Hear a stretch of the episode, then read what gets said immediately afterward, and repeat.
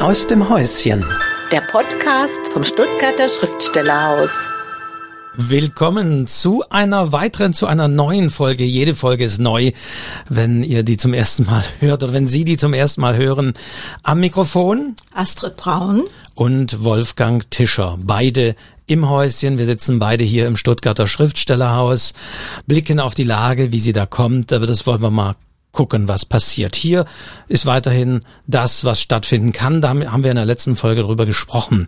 Da weise ich nochmal drauf hin, kann man mal drüber sprechen. Ja, also was ich vielleicht doch noch ergänze, äh, obwohl das ein bisschen so klingt, wovor alle Angst haben, dass sich die Lage wieder verschärft hat, dass es wieder angespannter ist. Das bedeutet jetzt speziell für das Schriftstellerhaus, dass wir tatsächlich im Grunde schon eine 2G-Regelung umsetzen äh, wer im Haus mit dabei sein möchte, muss einen PCR-Test vorweisen. Das ist Stand heute. Das ist einfach auch die Corona-Landesverordnung. Wir sind da ja immer ein bisschen schärfer. Ich bin aber nicht unfroh, weil ähm, ja, also äh, meine persönliche Einstellung ähm, spielt ja nicht so eine große Rolle. Insgesamt bin ich aber froh, wenn wir das ganz korrekt irgendwie umsetzen und nicht 25 Ausnahmeregelungen haben. Also wer hier im Haus dabei sein will, braucht, ist entweder geimpft oder genesen oder braucht einen PCR-Test. Stand heute. Genau. Und was dann nächste Woche ist, wissen wir noch nicht. Kann sein, dass sich das ändert dann auf 2G. Aber das kann sich vielleicht sowieso geändert haben, wenn Sie diesen Podcast im Sommer 2025 hören, was ja auch noch der Fall sein kann. So. Ja. Das ja. vorweg. Heute freuen wir uns aber, dass wir einen Gast haben, ähm, leider leider nicht persönlich hier vor uns sitzend im Hause, aber per Zoom zugeschaltet. Ja, ich freue mich ganz besonders, dass ich dich, liebe Odile, kenne, damit zumindestens wir äh, äh, Zoom sehen kann in deiner Wohnung in Berlin. Herzlich willkommen. Danke, herzlich. Äh, was sag ich? Danke auch. Ähm. Also äh, die Odile Kennel, wahrscheinlich viele, die mit unserem Haus verbunden sind, kennen dich, deinen Namen. Du warst öfter hier in Stuttgart, aber vor allem in 2014 warst du hier als Stipendiatin im Haus. Äh, und danach hatten wir aber auch mehrere Begegnungen, weil bestimmte Sachen fertig geworden sind, Manuskripte.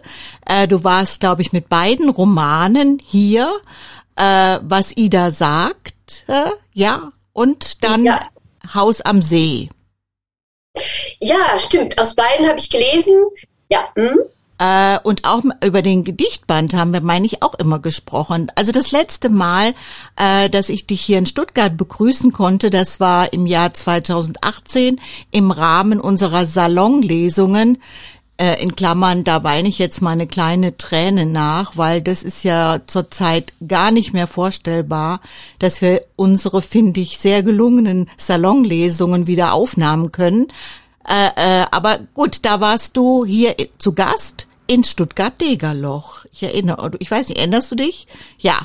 Ja, natürlich erinnere ich mich. Da, ich aus dem, da habe ich aus äh, meinem ersten Gedichtband gelesen, äh, weil da war der zweite noch gar nicht draußen. Genau. Ja. Also ich habe sehr gute Erinnerungen an den Abend, wie überhaupt dann alle Salonlesungen. Also das war das letzte Mal. Trotzdem, ich weiß nicht, wie kommt es dir vor? Man hat das Gefühl, das war eine Wahnsinnszeit dazwischen, weil irgendwie die letzten beiden Jahre so schwierig, so anders waren. Geht's dir auch so? Ja, und zwar habe ich, und zwar betrifft es eher die die Sachen, die relativ kurz vor dem Beginn der Pandemie äh, passiert sind. Die sind wie so in so ein in so ein Loch gesunken, versunken und dann muss ich da hingehen und die wieder rausfischen und sagen, ah, ja, da war, das war da. Und die Sachen davor sind viel geordneter, sind viel weniger also weg, sind präsenter. Das ist ganz interessant. Also irgendwie diesen Kontrast war funktioniert es. Also ich finde das auch, es ist so, als wäre irgendwo doch eine Öffnung in der Erde, wo alles so ein bisschen reingerutscht ist. Äh, also wenn ich mir so vorstelle, wir hatten ja 2019 das fabelhafte Stuttgart liest ein Buch mit dem Arno Geiger. Für mich, mir kommt es vor, als wäre das ewig her. Dabei ist es noch gar nicht so lange her. Muss man sich immer wieder bewusst machen. Aber ganz kurz als Intro auch die Frage, geht's dir gut? Bist du gesund? Kannst du am Leben wieder so voll teilnehmen? Oder ist das in, wie ist das in Berlin? Wie fühlt sich das an?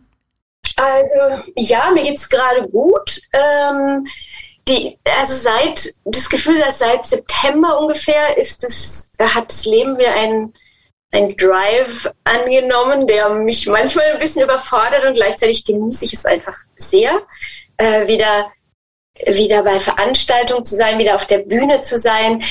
Ich glaube, ein großer Aspekt ist auch dieser dieser Aspekt von überraschenden Begegnungen, der ja komplett weggefallen war. Überhaupt alles war ja vorprogrammiert. Also ähm, und alles, was überraschend war, fiel weg. Und zwar angefangen bei kleinen Details wie, ich gehe in ein Restaurant, schaue mir die Speisekarte an. Überraschung, was gibt's da drauf? Ich suche mir was aus. Überraschung, was wird es sein? Ich gehe ins Kino. Ich weiß ja auch nicht so genau, wie der Film sein will. Das auf so einer eher, ja, vielleicht ganz so wichtigen ähm, äh, Ebene, aber dann tatsächlich diese also ich hatte meine, vor allem jetzt im letzten Winter, meine zwei Kontaktpersonen und ich habe eigentlich kaum andere Menschen gesehen. Und wenn, dann war das ja immer geplant. Okay, man trifft sich da im Park und, ähm, und setzt diese Bank, aber dieses, dass, dass dir dass du einfach unerwartete Begegnungen hast, das habe ich, das hat mir so gefehlt. Und dann habe ich irgendwann mal in einem kleinen Laden ähm, äh, habe ich eine, eine Frau getroffen oder die hat mich angesprochen, weil sie Französin war und gehört hat, dass ich Französisch spreche. Und wir waren zu zweit in dem Laden, da durften auch nur zwei sein. Und wir haben zehn Minuten geredet, was echt schon sich fast wie so eine verbotene Geschichte anfühlte. Und dann bin ich da rausgegangen und war so fast verliebt so und dachte, was war das denn jetzt? Und, und wir haben geredet und es gab eine und es und es gab eine Energie da zwischen uns und wir haben uns gut verstanden und außerhalb von Covid wären wir vielleicht noch einen Kaffee trinken gegangen. Und und da habe ich so gemerkt, wie sehr, wie sehr mein Leben auch von solchen Zufällen bestimmt ist. Ich meine, Zufall war ja auch immer in meinen Büchern Thema. Also das, das ist schon was, was ich sehr genieße, dass es jetzt wieder da ist, wobei ich gerade schon mir auch große Sorgen mache, muss ich sagen. Hat das dein Schreiben und deine Gedichte auch beeinflusst in dieser Zeit? Was würdest du sagen? Naja, insofern, dass ich ähm, in, der, in diesem ersten in dieser ersten Phase, ich sage ungern Lockdown, weil wir hatten keinen Lockdown. Ich, also in anderen Ländern hatten sie Lockdown. Ich konnte immer spazieren gehen und so weiter. Ähm, in dieser ersten Phase ist es komplett weggefallen. Ich konnte, also ich habe viel für meinen Blog geschrieben in der Zeit und dann habe ich es dann auf Facebook irgendwann äh, verschoben über die Situation.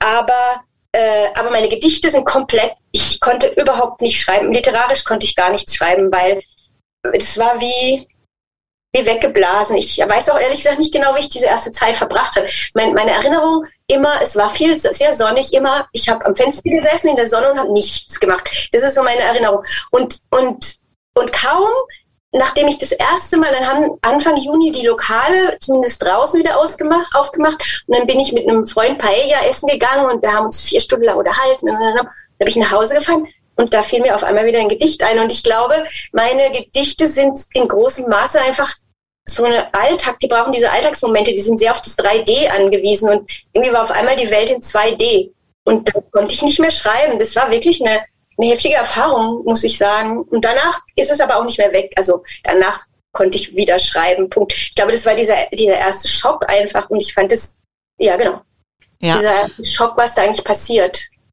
Ich hatte eigentlich geplant oder wir hatten geplant, dass wir noch mal kurz auf diese Zeit zu sprechen kommen, die du hier in Stuttgart verbracht hast, weil du hast einfach so ein schönes Gedicht gemacht über eine Situation, die hier für alle Stipendiatinnen äh, symptomatisch ist. Also sie müssen sich mit der sehr engen Nachbarschaft, äh, mit der sehr lauten Nachbarschaft auseinandersetzen. Stichwort in diesem Fall Friseure. Ja, und wir haben äh, gesagt, wir würden gerne noch mal das Gedicht von dir hören, dass du über die Friseure in der Nachbarschaft. Aber du hast es überarbeitet, hast du gesagt?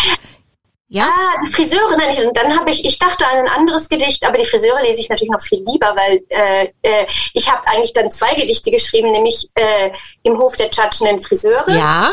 Genau, das waren die Friseure und dann habe ich noch eins an den Charlottenplatz, Thesen, äh, Thesen für ein lautes Gedicht oder sowas. Aber dann, ähm, genau, dann äh, gehe ich mal zu den Friseuren, weil die Ja, bitte. Genau, dem sind zwei Zitate vorangestellt, dem Gedicht. Ähm, das eine ist Friseure verlangen ihre ganz eigene literarische Herangehensweise. Felicitas Hoppe. Les coiffeurs demandent une approche littéraire particulière. Emmanuel Pagano. Im Hof der tschatschenden Friseure. Immer träume ich von blauen Kletterschuhen und einem Hof voller Friseure. Die Friseure rauchen, es sind viele, keine Ahnung, wovon sie reden. Dank der blauen Schuhe gelange ich hinunter in den Hof. Ich setze mich zu den Friseuren und rauche mit ihnen. Rauche schweigend, weil ich nichts über Friseurbelange zu sagen habe. Sie rufen Rapunzel und meinen nicht mich. Und weil Rapunzel jemand anderes ist und hier nicht wohnt, weiß ich nicht, wie ich zurück nach oben komme. Die Friseure fragen, was bedeutet Tschatschen? Ich antworte, Tschatschee, ihr Coiffeure, kennt ihr das nicht? Jeden Morgen werde ich wach davon und weiß jetzt, sie lassen an niemandem ein gutes Haar. Was hätte ich anderes erwartet? Sie ziehen an ihren Kippen, ich kipple auf meinem Stuhl, frage mich und die Friseure, was Siegmund sagen würde zu meinen Kletterschuhen. Warum sind sie blau und was bedeuten Friseure? Doch die Friseure hören nicht zu. Die Friseure gehen zurück an die Arbeit. Und ich, ich sitze im Hof wie ein nasser Hund. Ja, das war Odile Kennel mit ihrem wunderbaren Gedicht, was aber tatsächlich eine überarbeitete Fassung ist. Ich habe ein paar Veränderungen gesehen.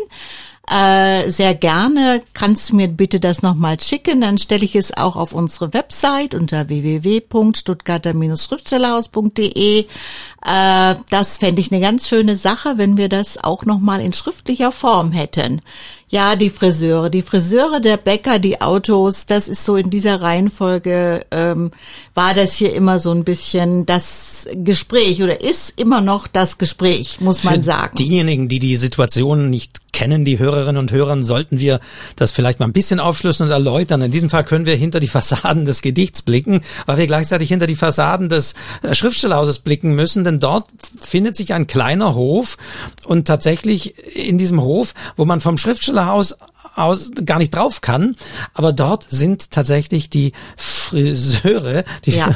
die dort ähm, ja Mittagspause machen, Kaffee machen im angeschlossenen Friseursalon, der hier ums Eck ist und das sozusagen schallt natürlich und da bekommt man durchaus einiges einiges ja, mit. Es schallt nicht nur hm. vor allen Dingen, also irgendwie muss mit dem Berufsstand was sein. Die rauchen fast alle Kette immer noch.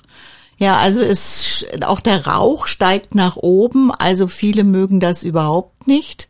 Ähm, in der Corona-Zeit war es jetzt natürlich auch ein bisschen dürftiger, weil die Salons alle zu hatten. Also ich habe sie fast vermisst, liebe Odile, äh, weil sie ja doch Leben bedeutet haben, auch in diesem Falle, äh, auch wenn es in diesem Falle manchmal etwas umnebeltes Leben ist.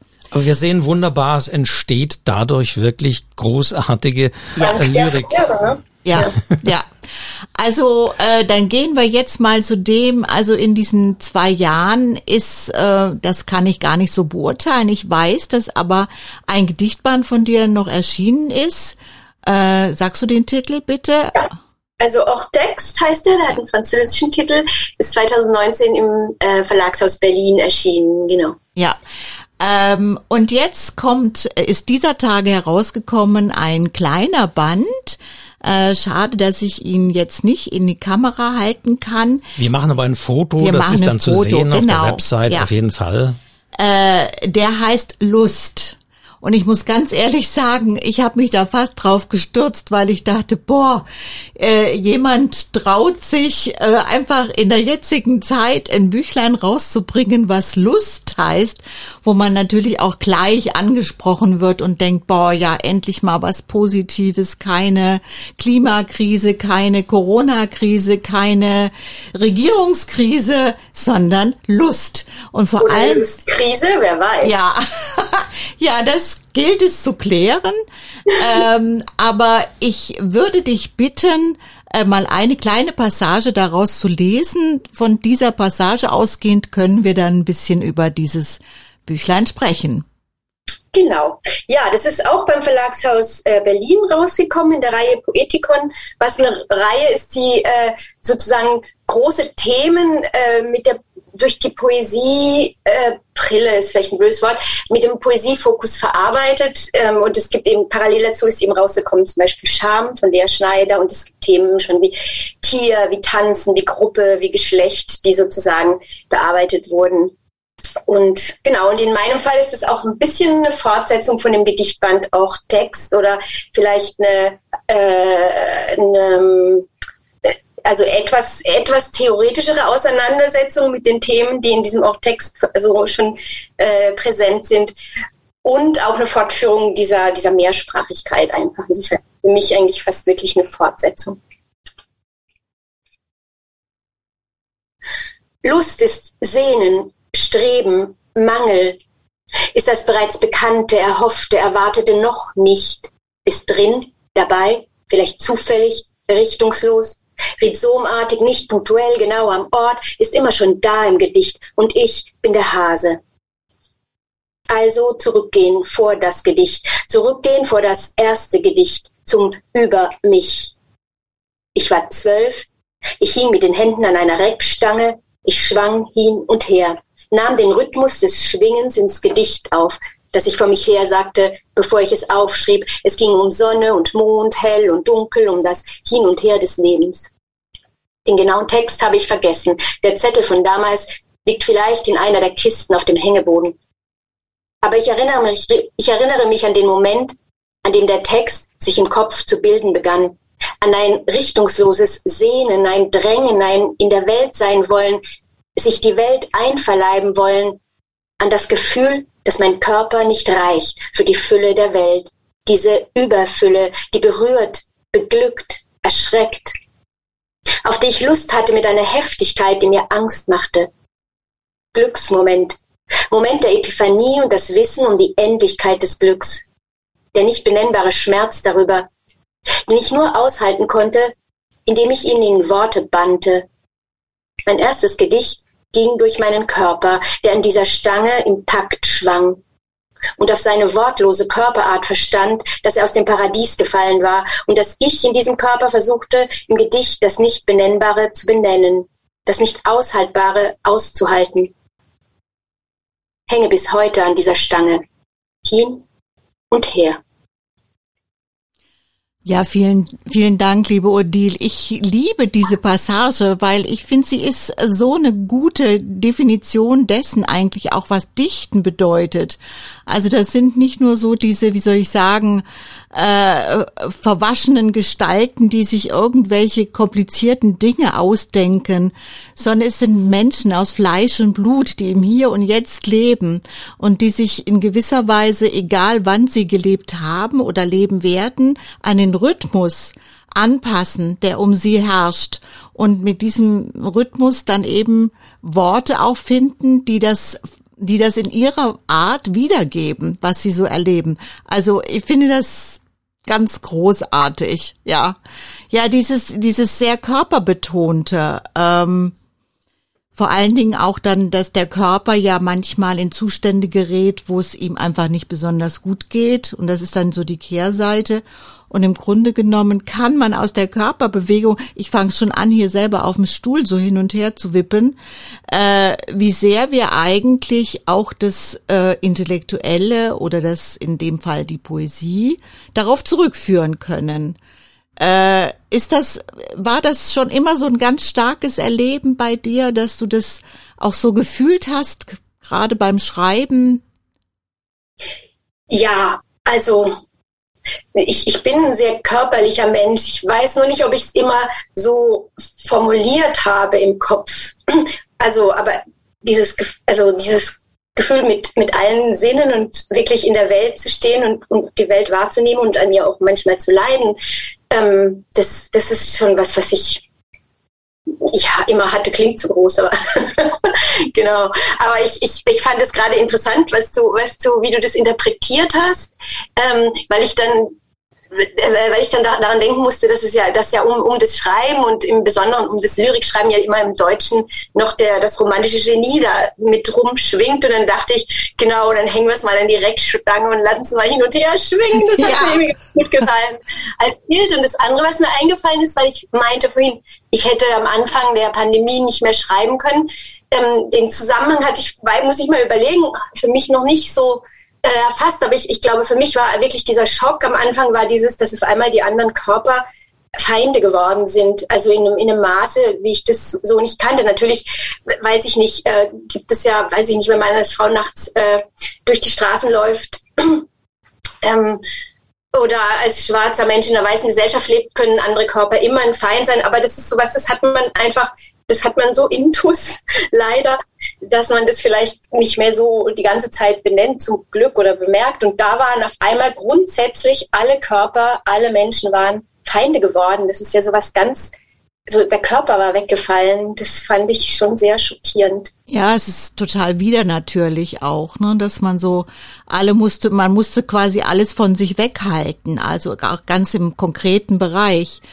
Ähm, also ich würde gerne noch auf eine zweite Sache eingehen, das nämlich natürlich der Körper, äh, das Ich, da gibt es immer noch das Du, das Gegenüber. Ja, also zwei Körper begegnen sich in der Liebe, äh, machen wunderbare Dinge miteinander. Du führst es auch in dem Band sehr, sehr schön aus. Und genauso geht es dir ja auch oder definierst du das auch bei der, mit der Sprache. Und das finde ich irgendwie auch so schön, was Worte miteinander anstellen. Also das ist jetzt sozusagen die Grunddefinition eines Dichters. Der konzentriert sich darauf, was seine Worte miteinander anstellen. Nun für ja. alle für, für alle HörerInnen äh, nochmal zur Klärung. Du schreibst ja mehrsprachig und du übersetzt aus anderen Sprachen. Würdest du sagen, dass du deswegen auf diese, diese Kontaktsuche zwischen den Wörtern ganz besonders eingehst und weil du auch mehrsprachig bist? Naja, es ging ja, also für mich war das von vornherein, war ganz klar Lust. Nein, eigentlich war Lust überhaupt nicht klar, weil das schreibe ich auch in dem Buch, das ist total, ein total schwer zu greifender Begriff, weil wir ja gleichermaßen sagen, ich habe Lust auf ein, auf ein Erdbeereis und, äh, und gleichermaßen von der Lust als sexuellem Begehren sprechen und, und da jetzt, das ist nicht so ganz auf der gleichen Ebene, aber vielleicht ja doch. Ähm, Genau, es ging mir schon darum, auch den, den Zusammenhang von, von Lust und Text oder Begehren und Text und Körper äh, zu formulieren. Und, und der Text ist da immer ganz zentral. Da war ja auch schon im Or-Text, also im mhm. Außerhalb des Textes, was, was sozusagen ein Spiel ist mit einem relativ bekannten Zitat äh, des französischen Dichters ähm, Jacques Derrida, wobei ich dann da drin mit diesem Begriff mehr spiele. Ich bin keine Derrida-Spezialistin, aber ich lese ihn sehr gerne. Ähm, und er sagt eben, es gibt kein außerhalb des Textes, alles ist Text. Und dann spiele ich mit diesem in diesem Buch da drin und es war in einem Lustessay oder vielleicht Gessay, habe ich neulich gelesen, für Gedichtessay. Es ist ja eher was sehr Hybrides, auch formell, also formal sehr Hybrides ähm, war das, äh, die, die, hab, bin ich, habe ich versucht, das noch zu vertiefen einfach. Und, und dann landet man beim Text, genau, diesen, dass, dass die Wörter sich hinterher steigen. Ja, äh, ja, ja. Ich meine, ich, man kann das wirklich nur bewundern, weil äh, wenn wir mal kurz mal einen Blick auf deine Veröffentlichungsliste werfen, es sind ja inzwischen doch sehr viele Übersetzungen erschienen aus dem Französischen, aus dem Portugiesischen, aus dem Spanischen, meine ich auch, ja. Äh, also meine Güte, da ist man, weil Übersetzen ist ja sozusagen die ganz hohe Kunst, ja, äh, hat auch viel mit Körper zu tun, mit mit Gedichtkörper, der sich dann dem Körper in deinen Gedanken annähern muss und du musst einen anderen Körper sozusagen äh, daneben stellen, so dass sich diese beiden Körper miteinander gut verstehen. Also so könnte man jetzt Übersetzen auch definieren, ja. Da gibt es ein schönes Gedicht von Ricardo Domenic, ein brasilianischer Dichter, der in Berlin lebt, den ich auch übersetze und übersetzt habe. Der, äh, der, der das Gedicht, also in der deutschen Übersetzung heißt vom Übersetzen als erotische Übung. Ja. Und dann genau, ah. dann beschreibt er, wie er sozusagen diesen Dichter am anderen Ende der Welt übersetzt und, äh, und ähm, beschreibt es wirklich als erotischen ähm, Prozess sehr, sehr schön. Wie ist es eigentlich mit den AutorInnen, die du übersetzt? Äh, da war jetzt ja auch gar keine große Begegnung möglich. Triffst du die eigentlich jetzt? Dominik, habe ich gehört, der lebt in Berlin. Äh, aber äh, die anderen AutorInnen über, triffst, kannst du die treffen wieder oder triffst du die überhaupt? Also generell meinst du äh, unterschiedlich. Also es, ähm, jetzt in dem Fall Angelika Fleiters ist auch gerade in Berlin. Es gibt immer wieder viele, die auch in Berlin sind. Aber weiß ich nicht, zum Beispiel ähm, äh, portugiesische Dichterin, die ich, die ich zuletzt übersetzt habe, die habe ich dann halt irgendwann kennengelernt im, äh, auf dem äh, auf, auf der Buchmesse. Ich mache in, eigentlich nur zeitgenössische Dichterinnen, also ähm, die noch leben und die man auch fragen kann. Und, ähm, und oft ja auch noch nicht so ganz, ganz bekannte, das heißt, die noch nicht hinter irgendwelchen Agenturen oder Agenten stehen, wo man nicht rankommt, in Anführungsstrichen, sondern und habe da immer auch viel Kontakt und dadurch sind tatsächlich ähm, Freundschaften entstanden und Freundinnenschaften. Und das finde ich äh, auch auch das, äh, das Verzauberte manchmal daran. Ja, ja, ich denke mir, also ich habe das deswegen nochmal so herausstellen wollen, weil die Begegnung mit den Menschen, da sind wir auch wieder beim Körper und der Begegnung und der, wie soll ich sagen, der Lust der, des überspringenden Wortes. Also wenn ich es mir so vorstelle, ne, dass man das dann besser ausloten kann. Ja, äh, ganz kurz nochmal auf diese diese kleine Reihe. Das ist alles im, Fra wie heißt der, Freier, Verla Freies, Freier Verlags, Verlagshaus Berlin. Verlagshaus Berlin, ja. Äh, da hattest du ja äh, letzte Woche mal auch hier angefragt, deswegen verknüpfe ich das jetzt mal. Äh, da ging es um ähm, Papierzuschüsse. Hast du mal mit dem Verleger oder so gesprochen darüber? Sind die sehr betroffen von der ähm, Krise oder dieser herbei, ja, die wird schon, die ist schon da, die Papierlieferungskrise oder die Kosten für Papier sind einfach enorm, steigen enorm. Ist das, hast du da Bezug zu, zu der Thematik?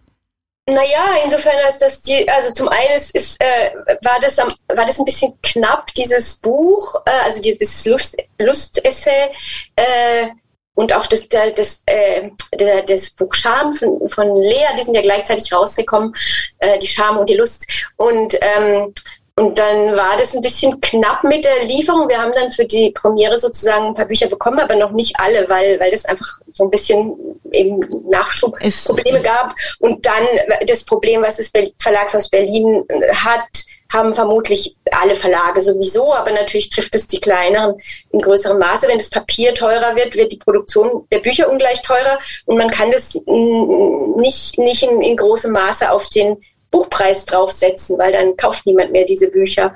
Das heißt, es bleibt bei den Verlagen mhm. hängen und natürlich kann ein kleiner Verlag hat natürlich weniger Polster als ein, ein großer Verlag. Ja, ist klar, ja. Äh, insgesamt, ähm, an was arbeitest du gerade?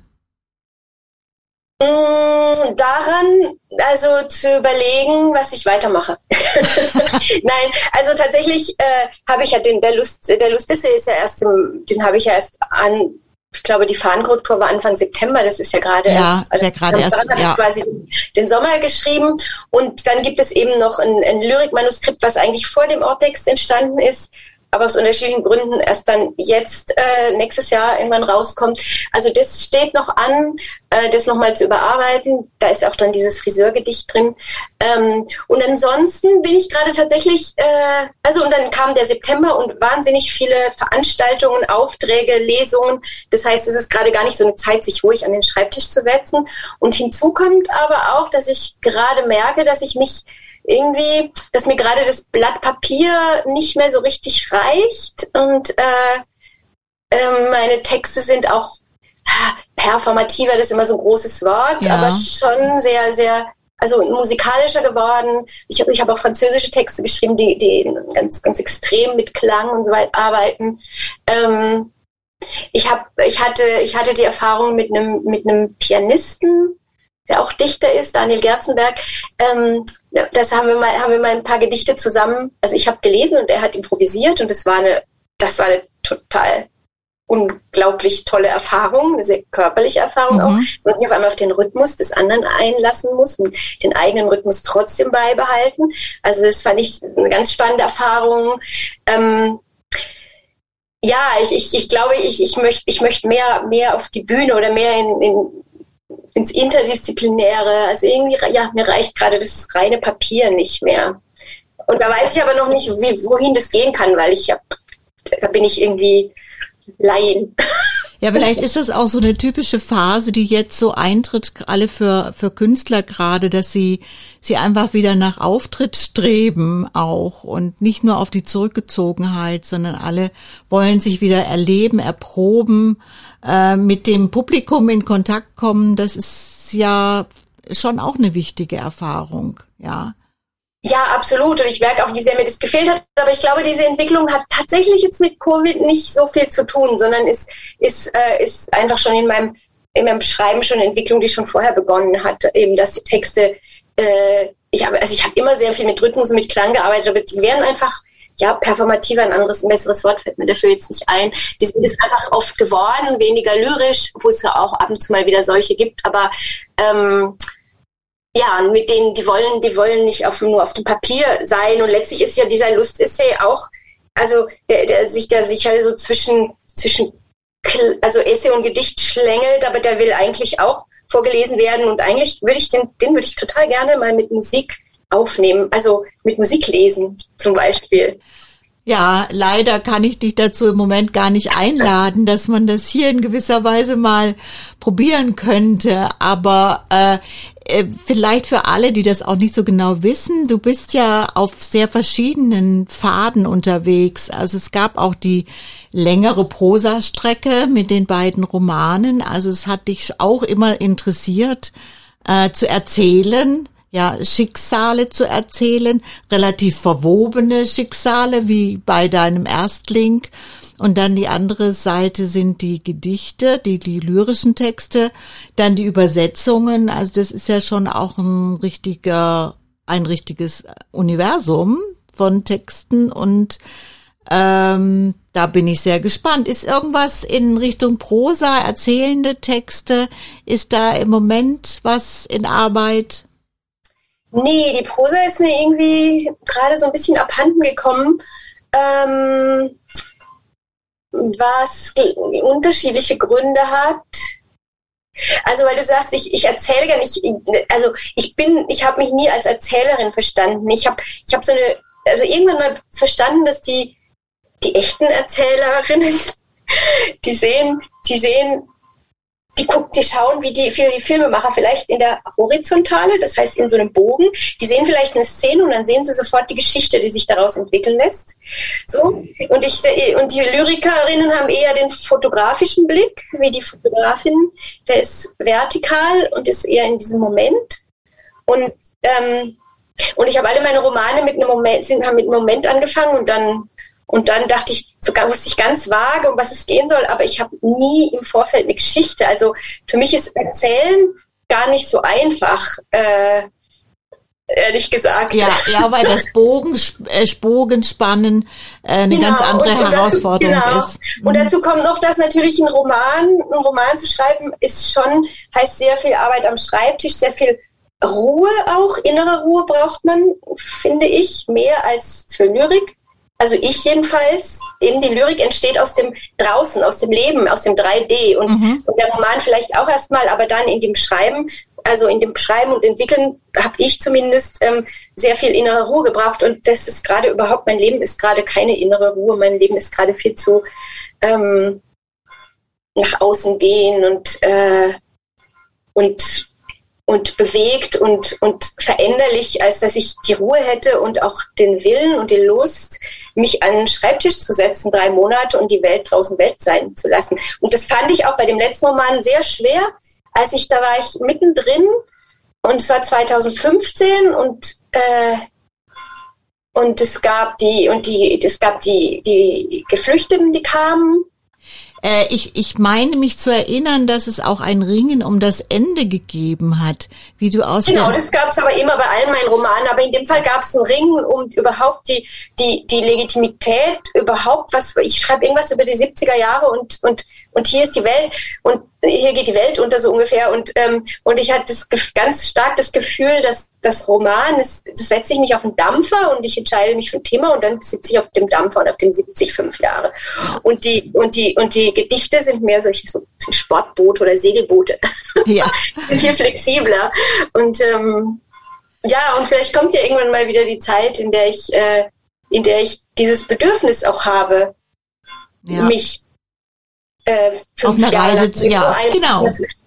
Oder vielleicht ist es auch nicht nur das mit einem Thema, ich, sondern eher mit ähm, mit dieser mit, nicht mit einem Thema in dieser Prosaform auseinanderzusetzen.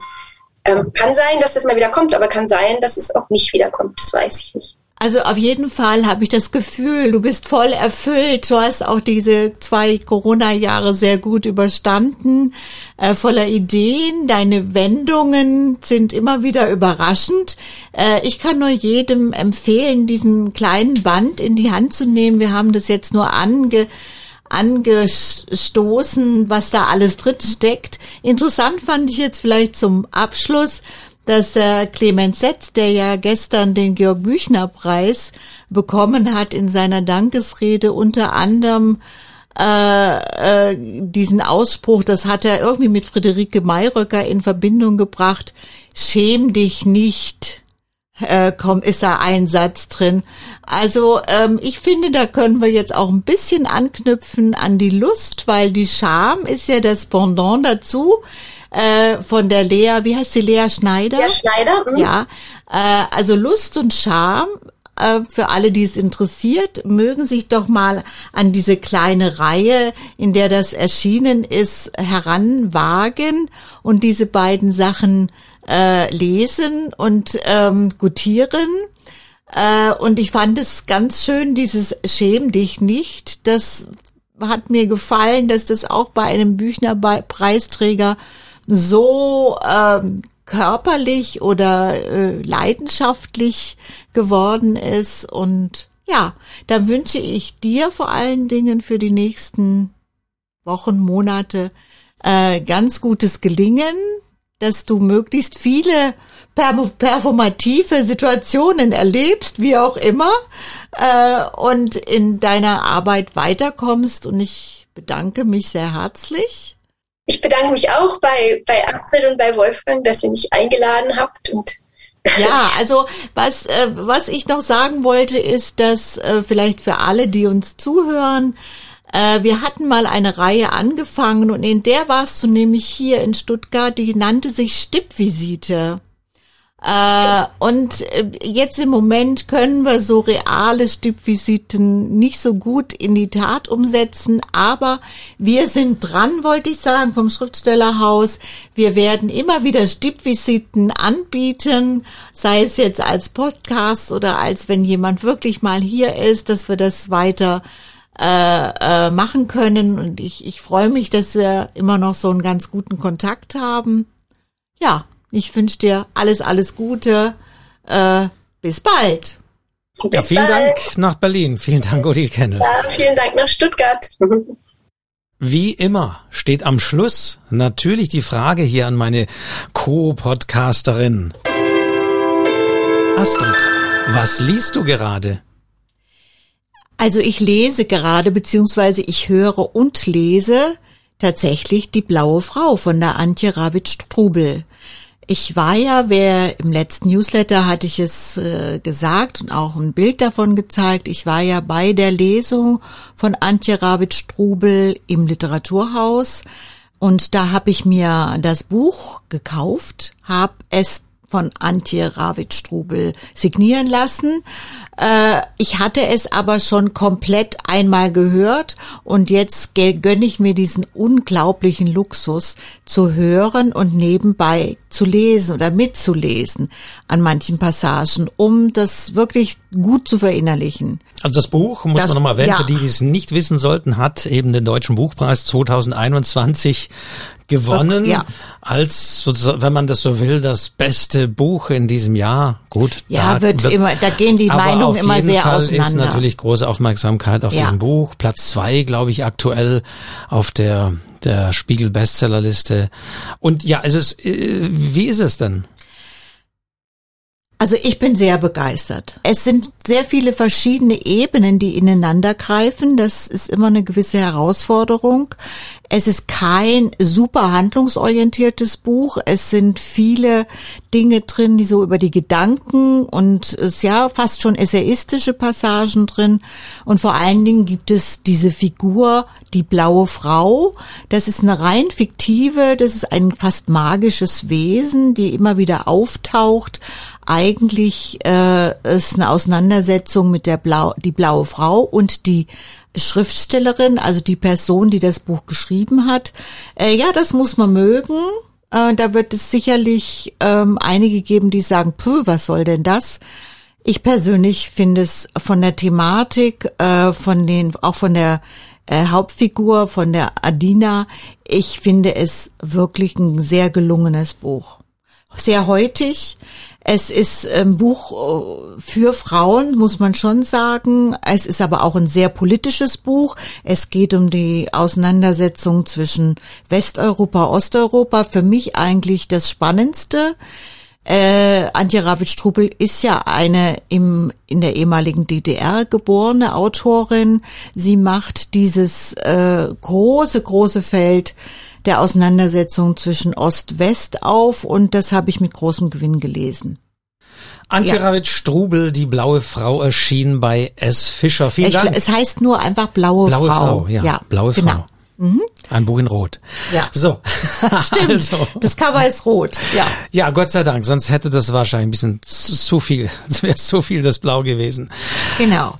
Ja. Ja, ähm, wir sind am Ende dieser Podcast-Folge. Vielen Dank, liebe Astrid. Vielen Dank auch für das Gespräch mit Odile Kennel. Und äh, ja, ich sage wie immer am Schluss, abonnieren Sie diesen Podcast. Es gibt ihn überall, wo es Podcasts gibt. Bei Spotify, bei Apple, bei Google, überall. Bitte abonnieren. Wir freuen uns über Rückmeldungen, Reaktionen und schauen Sie natürlich auch auf Stuttgarter-Schriftstellerhaus.de. Wir verabschieden uns von hier aus dem Stuttgarter Schriftstellerhaus.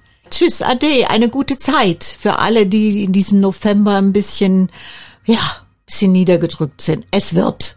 Es ist die beste Zeit zum Lesen. Es ja. ist warm, es ist mummelig. Machen Sie sich einen Tee, machen Sie es gemütlich. Keine Zeit ist besser, ist schöner als der November. In diesem Sinne. Ja. Tschüss. Tschüss, Ade.